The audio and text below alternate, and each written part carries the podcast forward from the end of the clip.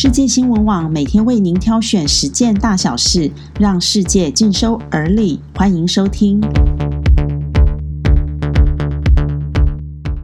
各位朋友，大家早安！今天是六月九日，欢迎您和我们一起关心世界大小事。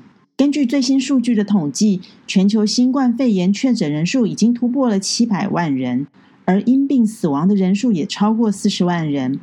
美国哈佛大学分析卫星影像发现。在去年秋天，中国大陆武汉市已经有几家大型医院的周围车流量急剧增加，这意味着新冠肺炎当时可能就已经在大陆传播开来。疫情出现的时间远比外界所知的早。他们还发现，就在同一时期，大陆网友搜寻某些症状的次数也增加了，而这些症状也是后来被认定为与新冠肺炎密切相关的症状。在弗洛伊德后续方面，日前除了美国民众把南北战争联盟的李奇蒙将军的雕像推倒之外，英国布里斯托的示威者也拆除了17世纪奴隶贸易商科斯顿的雕像，还把雕像丢进河里。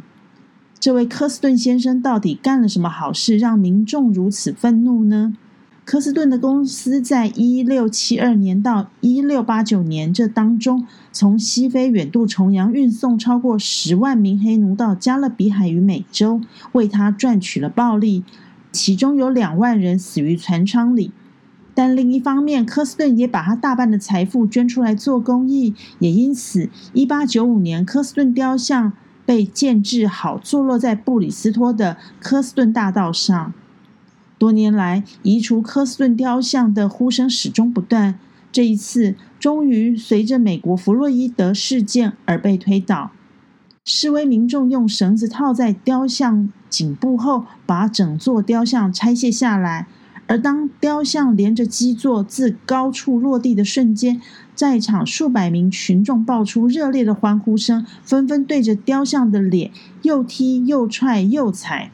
之后拖着他到码头边，在众人的掌声中，雕像被推入水里。而象征美国南北战争的南部邦联军旗，红底蓝十字，上头有十三颗星星。因为常常遭到极端种族主义者以及暴力团体所采用，美国海军陆战队已经正式禁止在公开场合展示南部邦联军旗，以免滋生更多的事端。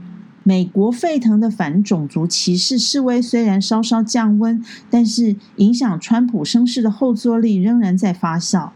曾任参谋总长联席会主席的前国务卿鲍尔直接表明，今年大选会把票投给民主党候选人拜登。他直斥川普不守宪法，因此不会把票投给川普。而除了共和党的鲍尔之外，根据外电报道。前总统小布希、犹他州共和党联邦参议员罗姆尼都不会支持川普。这些共和党的大佬们都挣钱倒戈，难怪川普的声望不断下滑。根据 CNN 的报道，拜登的支持率将近百分之五十，已经超越了希拉蕊当时参选没有达到的里程碑。这对川普的寻求连任之路将会是一场硬仗。不过，美国股市的反应很有意思。不论疫情以及社会动荡，上周美股不断冲冲冲，斯坦普五百指数收复了二零二零年来所有的跌幅。一般认为，这是对于经济迅速复苏的预期心理反应。别忘了，疫情还在延烧，美股能不能继续乐观，这就有很大的可能性存在。以上是今天为您挑选的重点新闻，谢谢收听，我们下次空中见。